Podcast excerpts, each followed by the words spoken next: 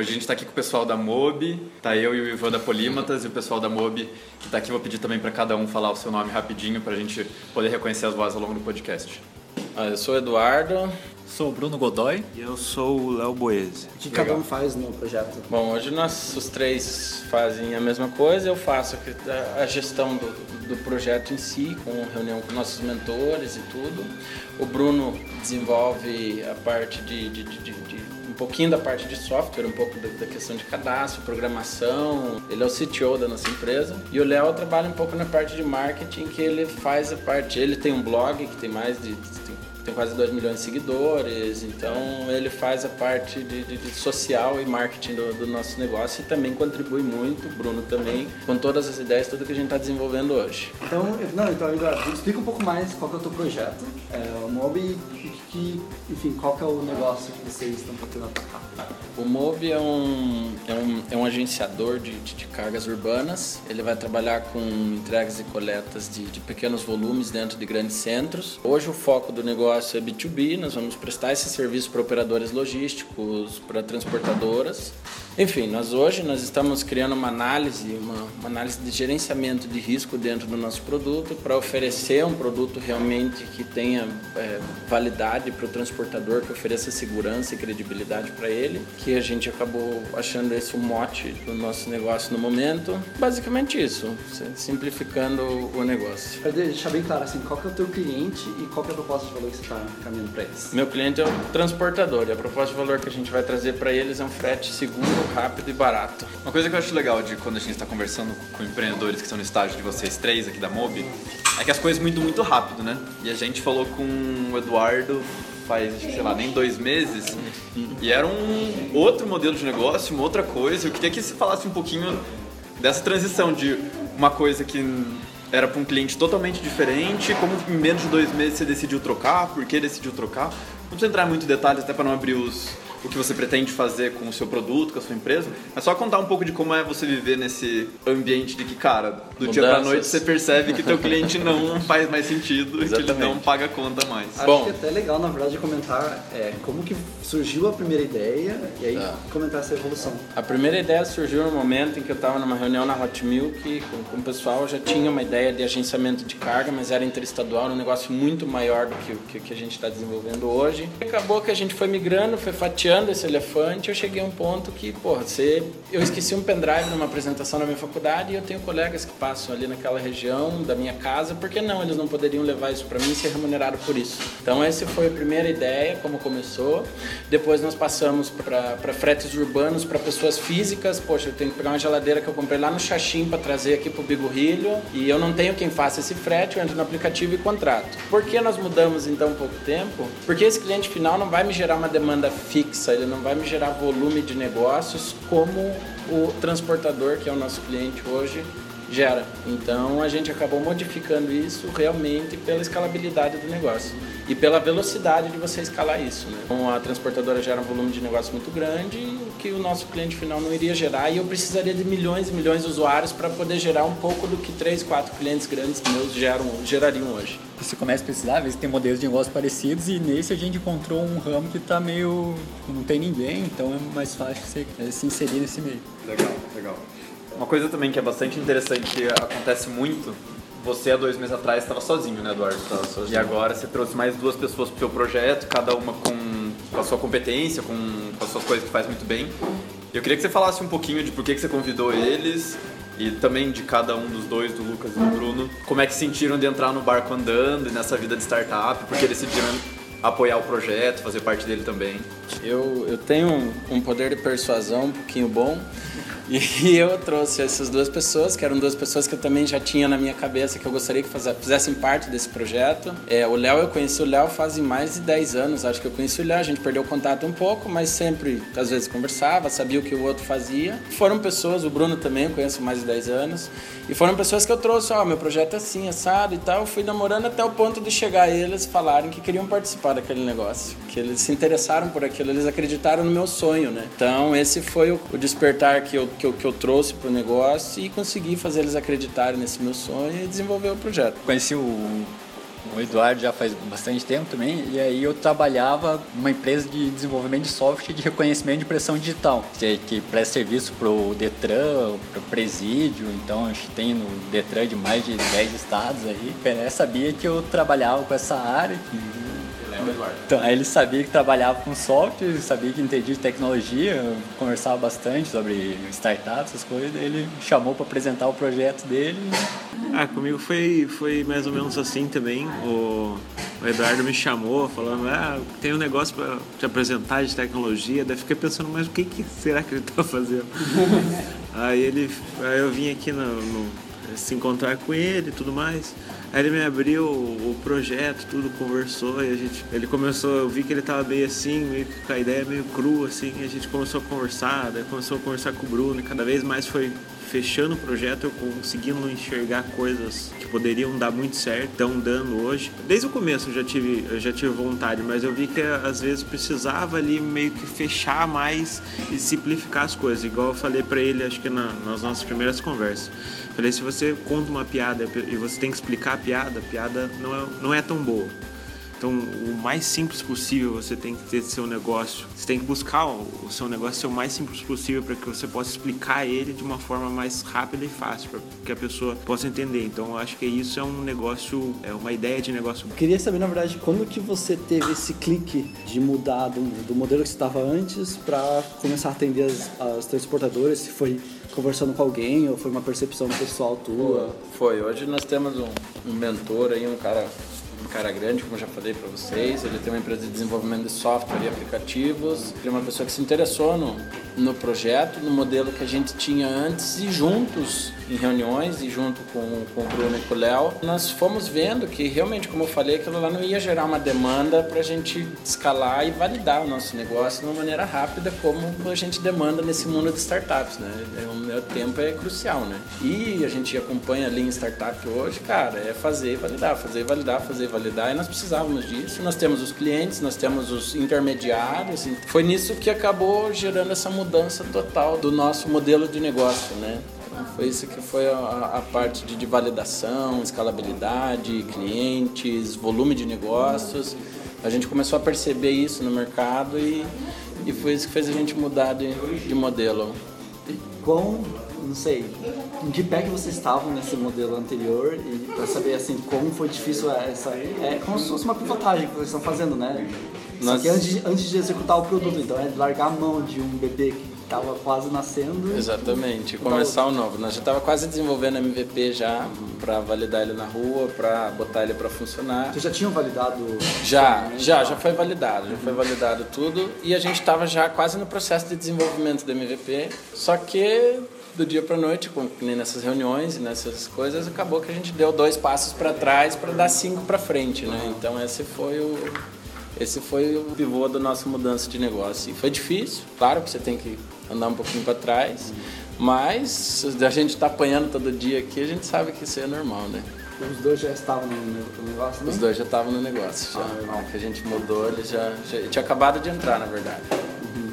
Como foi a percepção de vocês dois em relação a isso? Ou, enfim, que vocês foram tranquilo também? Não, foi mais tranquilo, porque a gente vai discutindo a ideia, a gente não adianta ficar com uma ideia que a gente sabe que não vai dar tanto certo. Né? Então, se tiver uma ideia melhor, vamos botar para frente. E quais são os desafios que vocês estão tendo hoje em relação ao que vocês estão executando? É criar um modelo de negócio disruptivo no mercado de gigantes bilionários. Esse é o nosso maior, maior desafio do momento. É criar uma, uma análise diferente é, focada e disruptiva de um, de um, negócio que vem há anos e anos da mesma maneira, com operações bilionárias, com custos elevadíssimos, equipes gigantescas e é o que nós estamos tentando fazer é disruptizar tudo isso. E como vocês pretendem desenvolver esse, esse protótipo, esse produto mínimo viável, para saber se esse negócio de vocês vai realmente ter clientes ou não? Vocês já chegaram a pensar em alguma estratégia? Já, é. Nós já estamos terminando agora, fechando, concluindo essa, essa parte do, do, modelo, que é a questão de, de, análise de risco. E isso estando pronto, a gente já vai rodar o MVP com esse mentor nosso que vai girar o MVP e já vai colocar de frente aos clientes para validar isso. Quando você fala que você está tá tentando mudar um modelo de negócio é, que é existente, você fala de qual parte específica? Assim, você está falando da parte da receita versus custos, ou você está falando realmente da entrega do, do produto, do produto e da operação. Qual é, é a mudança vocês estão propondo hoje para o setor, para a indústria? Hoje nós estamos criando uma análise de risco diferenciada de qualquer outra que existe no mercado. É, a gente está desenvolvendo um modelo de análise de risco simplificado, eficaz e barato. Por que isso vai ser bom para a empresa analisar o risco dos até, até acho que seria interessante para falar como que é feito hoje, né? É, na, verdade, não é... na verdade tem duas partes. A parte da empresa, que o Eduardo falou, e tem a outra parte que seria a parte do cliente final. Né? Então hoje em dia é, as transportadoras entregam num período de 48 horas. Então para uma pessoa hoje isso é absurdo. Você tem que ficar dois dias na sua casa e se eu não me engano a, a maior parte dos horários são de 10, 10 da manhã até 10 da noite. Então você tem que ficar mofando dentro da sua casa esperando. A gente quer tentar também é, trabalhar com, com, coisas programadas, né? Até ver aonde a gente consegue trabalhar com isso, porque uma ideia é uma coisa, na prática é outra, para tentar cada vez mais ajudar o, o cliente final ele conseguir talvez acompanhar é, a, a, entrega do produto dele, ah, ou quando estiver saindo para entrega, ele receba uma mensagem no celular dele, ó, oh, estamos, o seu produto está indo para ser entregue, acompanha em tempo real, ele consegue acompanhar pelo aplicativo, então são coisas que são problemas que a gente, é, eu mesmo enfrentava com coisas que eu, que eu comprava pela internet e via esses problemas e queria é, resolvê-los, mas também são coisas que são ideias que, como o Bruno falou, às vezes a gente não pode se apegar muito, é uma coisa muito legal, mas às vezes na prática a gente vai ver que não vai dar muito certo. Mas são coisas que a gente quer elaborar e quer fazer e é, um, é um, alguns dos diferenciais do nosso produto que são essas partes do cliente final e são e tem as outras partes que também tem a parte da, da confiabilidade com análise de risco no, no, na parte que, que é destinada para a empresa. Né? Até porque se for esperar 48 horas para chegar o seu pendrive, né? Já... e qual que estão sendo os próximos passos? O que você está fazendo hoje, acho que é bem importante, né? Que a gente chegou aqui, né? A gente está num coworking em Curitiba.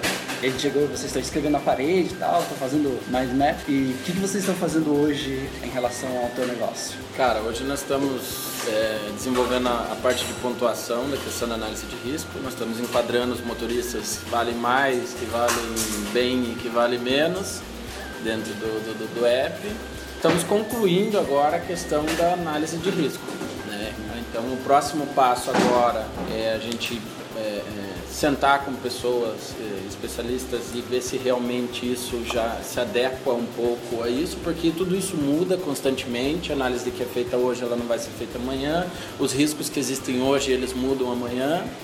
Então, terminando isso, a gente já vai para o desenvolvimento do MVP e aí a validação. Nós esperamos validar esse produto até março do, do ano que vem. A gente já está com o MVP pronto e, e, validando ele. Legal, pessoal. E para fazer essa análise de risco é uma coisa bastante complexa, né? Sim. Não é uma coisa que qualquer pessoa com senso comum conseguiria fazer. Pelo que a gente estava conversando com vocês antes de começar o podcast, também nenhum de vocês três tem know-how em análise de risco. E acho que é uma coisa interessante porque muita gente, quando vai abrir uma startup, se propõe a resolver problemas bem complexos, mas ainda não sabe como resolver. Então, contem pra gente um pouco de como vocês estão buscando informações, como é que vocês querem enfrentar esse problema, como é que vai resolver isso.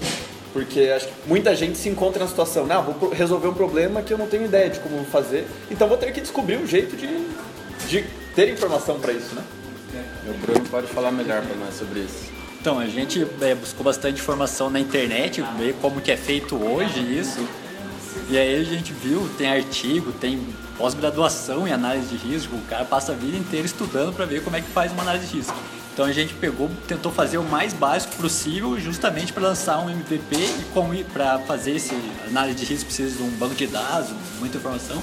Então a gente está fazendo isso o mais simples possível, só para testar, para ver se o mercado vai querer mesmo essa análise de risco e daí, enquanto vai rodando o MVP, a gente já também vai gerando dados para poder fazer uma análise de risco melhor. Então, por enquanto, a gente está fazendo o mais simples possível, só para testar mesmo. É, então essa parte de análise de risco não é a feature que vocês validaram. O que vocês validaram é a questão que as transportadoras querem o marketplace. Foi a demanda do serviço, foi a demanda do marketplace, que, Que- hoje, é, foi dado. hoje ele é informal, né? Hoje as, as transportadoras que faturam até 20 milhões de reais aí por ano, elas fazem esse serviço totalmente informal, no boca a boca, né? um contrato tá de gaveta. contratação A dos- contratação da transportadora, exatamente. A gente quer formalizar isso e trazer a segurança para eles que o serviço vai ser executado da melhor maneira possível. E como que vocês chegaram a essa ideia, esse insight de ter essa- esse sistema de análise? Eu tudo mais? fui visitar transportadores grandes, é, já cheguei a visitar transportadores que faturam aí por volta de 600 a 700 milhões de reais por ano. É, só que são transportadores que já, já têm um software, eles já têm uma equipe de, de TI, porque hoje a gente sabe que a, que a logística é 100% tecnologia de informação. Ela só é eficaz de acordo com a informação que ela gera. Então eles já têm setores disponíveis e o respaldo que a gente teve deles foi exatamente isso. São o, o teu mercado é de 50 milhões para baixo. É, existem 95% das transportadoras do Brasil que fazem parte disso. Esse mercado é totalmente informal, é feito contratos de gaveta, é contratação por WhatsApp, não existe análise de risco. Análise de risco é confiança boca a boca. E a gente está migrando cada dia mais para um negócio mais seguro, eficaz, rápido e barato. E é isso que a gente está querendo entregar para essas pessoas, a qual a gente validou e, e compartilhou essa ideia. E vocês têm. Quais são os. Agora a gente já está acabando 2016, né? Quais são os planos aí para 2017, né? Vocês falaram até março ter o MVP. Exatamente. É. Até março é validar o MVP. É validar o MVP, então quando vocês vão lançar o MVP? Março. Ah tá, março. Março a gente lança o MVP, aí fazemos a validação com os clientes, a gente precisa gerar um pouco de informação nele, fazer ele funcionar. Isso não vai demandar muito tempo. E validando isso, a gente vai já desenvolver o, o aplicativo e o software que a gente vai necessitar para fazer esse cruzamento de informação. Até porque ele é um negócio mais complexo, porque o sistema das transportadoras vai ter que conversar com o nosso. Porque na hora de emitir a CTE dele lá dentro do, do sistema dele, do software dele, a interface tem que conversar com a nossa. Ó, eu preciso do motorista que seja de baixa insalubridade, que entregue esse volume des- dessa maneira. E ele vai conversar com o nosso banco de dados e vai achar o motorista X, o motorista Ivan lá, que ele é totalmente é, apto a executar aquele serviço e vai trazer para dentro do sistema dele. Então a gente necessita de um app, de um software, então é um negócio bem grande. E é aquilo que eu falei para vocês, questão de valor de desenvolvimento, então é um troço bem, bem, bem complexo, né?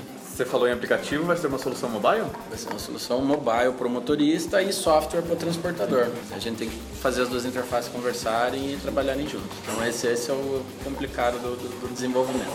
E aí qualquer pessoa vai poder se cadastrar para É, vai passar por nossa análise de risco, estando apto a trabalhar, ela vai se enquadrar lá na- nas estrelas que, que você é bom, você é médio, você é muito bom e você já pode executar o serviço. Legal. Então beleza, pessoal. Acho que foi bem legal, assim, é é legal de ter essa perspectiva diferente das startups que estão acontecendo agora, né? É um desafio enorme que vocês têm aí pela frente, né? Bem grande. E é um setor que, cara, tem. Se vocês acertarem, tem muito dinheiro, né? Tem.